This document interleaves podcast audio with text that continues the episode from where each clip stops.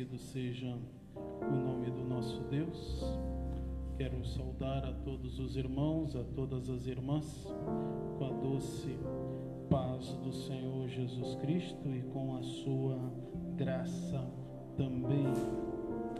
Queremos estarmos durante alguns instantes fazendo menção da palavra do Senhor com os irmãos e as irmãs.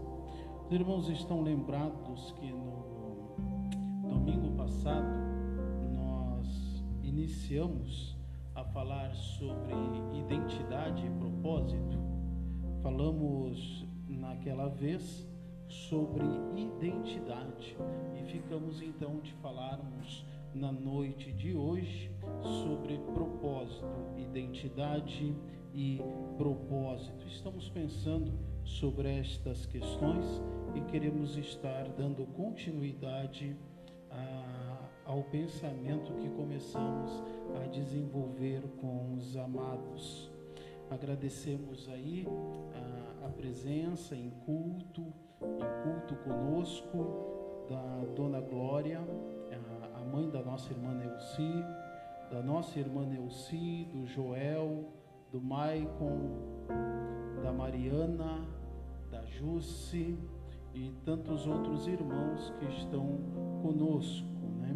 Se mais alguns nomes chegarem, estaremos também fazendo menção é, aos amados irmãos. Queridos, quando eu penso em propósito, quando eu penso em propósito, eu lembro logo de uma ilustração muito antiga, muito usada pela maioria das pessoas que vão falar sobre este tema. Eles, falam, né, que se a gente quer saber a utilidade de uma coisa, nós devemos perguntar a quem inventou, a quem criou. Aqui comigo, até pedi para que o irmão Rodrigo estivesse vendo para mim.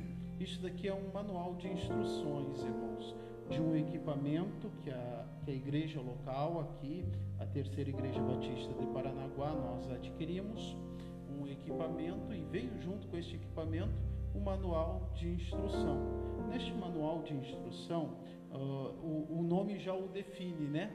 Não cabe nós definirmos aqui manual de instrução, porque o nome já traz em si a definição do que seja e, e para que serve este manual de instrução.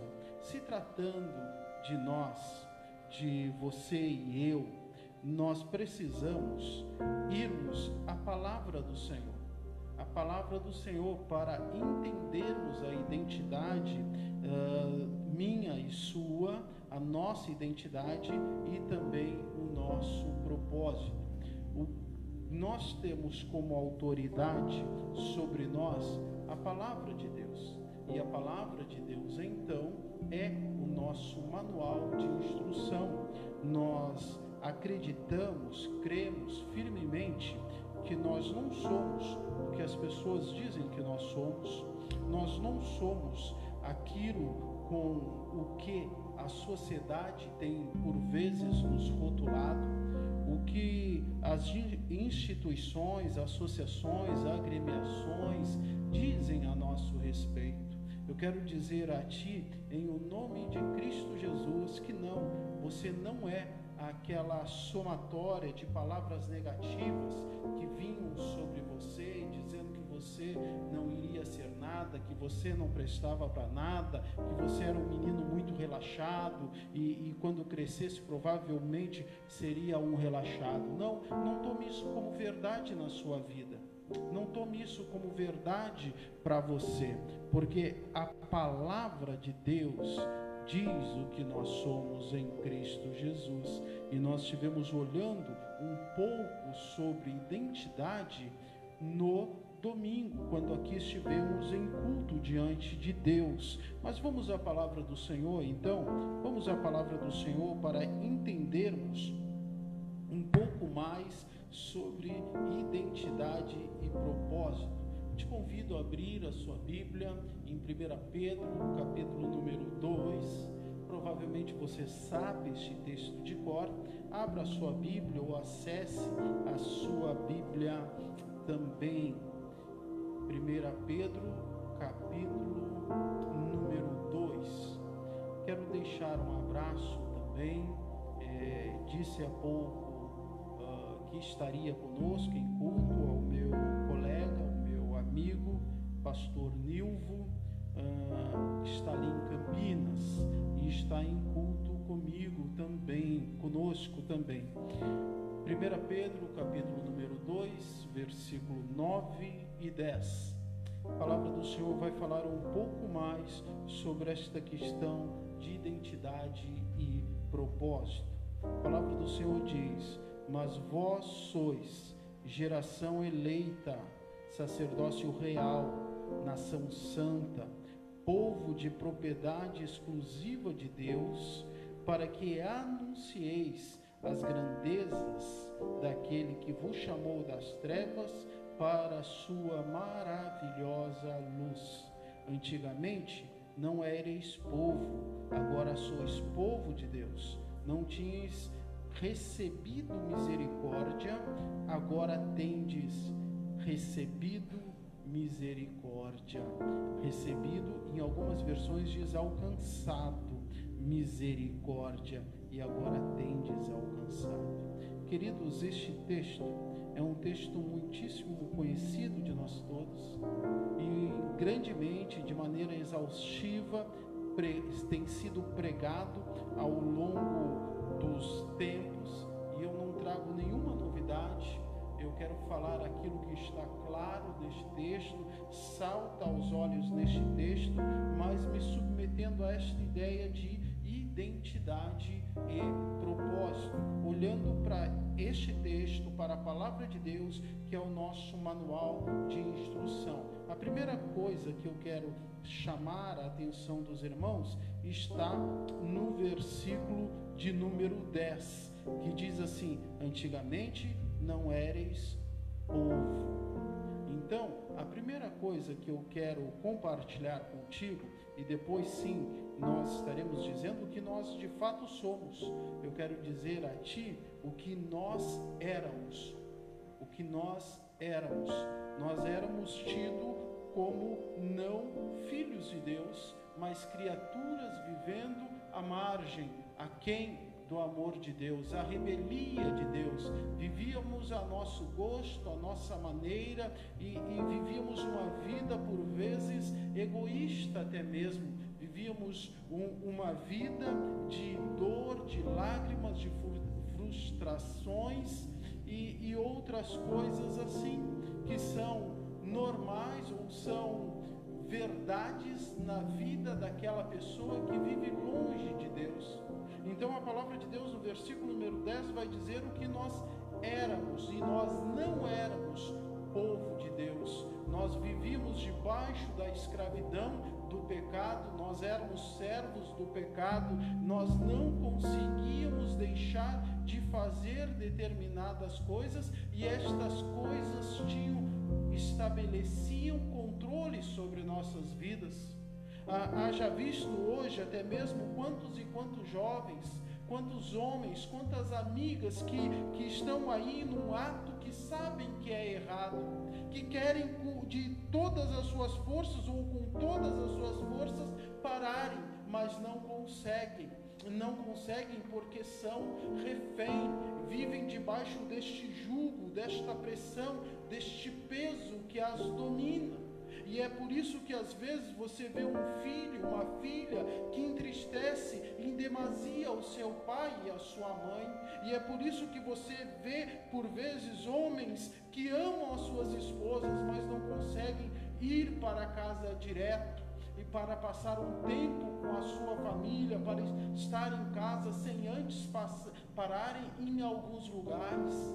E às vezes saem dali tarde da noite, já nem conseguem mais caminhar sozinhos, estão caindo. Por quê? Porque são escravos de uma substância e não conseguem deixar, não conseguem parar e vivem assim à margem deste amor de Deus. Mas, queridos, eu e você, quem sabe, éramos e vivíamos deste modo, mas a palavra do Senhor diz que nós fomos o que ainda no versículo 10 vai dizer que nós fomos alcançados pela misericórdia de Deus. Nós que não éramos povo, agora somos povo de Deus, porque a misericórdia de Deus nos alcançou, porque o sacrifício de Cristo nos alcançou, nos abrangeu e agora nos transportou de um reino de dor, de um reino de escravidão, de um reino de miséria para o reino de luz de Cristo Jesus pela misericórdia de Deus. O versículo 10 então está dizendo o que nós éramos. E por que nós éramos e não somos mais?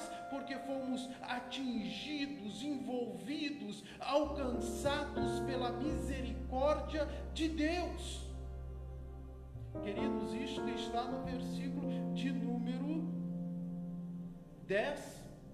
Agora, queridos, olhe o versículo de número 9. O versículo de número 9, irmão Rodrigo, não fala do nosso passado, não fala daquilo que nós éramos, vai falar do que somos, do que somos, do que esta graça de Deus, esta misericórdia do Senhor que nos envolve, que nos alcança, faz conosco. A palavra diz: Mas vós sois geração eleita, sacerdócio real, nação santa, povo de propriedade exclusiva de Deus. Nós poderíamos falar aqui da geração do sacerdócio, da nação santa, mas eu quero somente ficar com essa quarta característica aqui apresentada, propriedade exclusiva de Deus. Ei, você tem as suas coisas, não tem? Você adquire aquilo com tanto trabalho, com tanto esforço. Aquele jovem que, que vive na área da música, que gosta do louvor e há tempo está olhando para um violão, está namorando um violão e de repente ele consegue, vai lá e adquire aquele violão e aquele violão agora é propriedade exclusiva daquele jovem. E aquele jovem não vai deixar num canto jogado, não vai deixar atirado, não vai até mesmo não vai nem mesmo emprestar para quem não cuida. Agora, queridos, eu não estou falando de um jovem, eu não estou falando de um violão, eu estou falando de um Deus e de um povo, e Deus está dizendo: olha, este povo é meu, é meu, é, é minha propriedade exclusiva. Você já pensou nisso? Você que não era povo, você que vivia longe, afastado dos caminhos de Deus, vivia aí subjugado por uma substância, por uma droga e não conseguia deixar este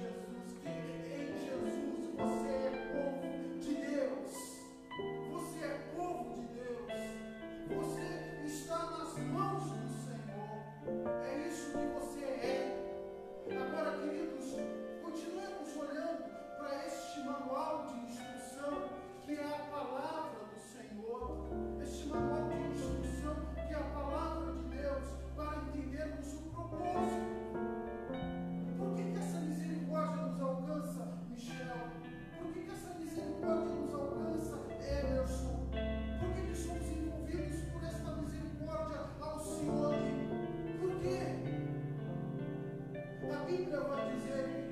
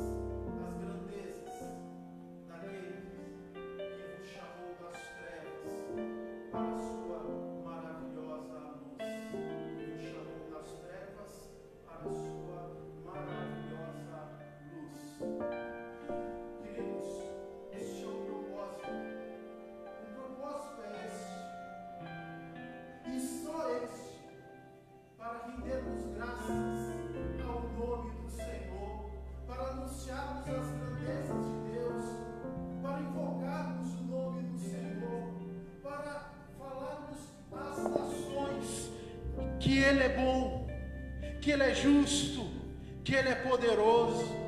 Queridos, então nós que não éramos povo, nós que vivíamos longe de Deus, Ednei, nós que vivíamos longe de Deus, fomos alcançados por misericórdia, e esta misericórdia nos tornou agora propriedade exclusiva do Senhor. Para quê? Para anunciarmos as grandezas de Deus para proclamarmos as grandezas de Deus, para dizermos que Ele é bom, que Ele é bom e que a Sua misericórdia dura para sempre. Aleluia. Este é o propósito meu e seu. Queridos, quem sabe você me ouve nesta noite. Alciene. Quem sabe você me ouve nesta noite e você está pensando aí, pregador, eu já vivi assim. Eu já estive anunciando as grandezas de Deus. Eu já estive denunciando a todos o seu amor e a sua graça.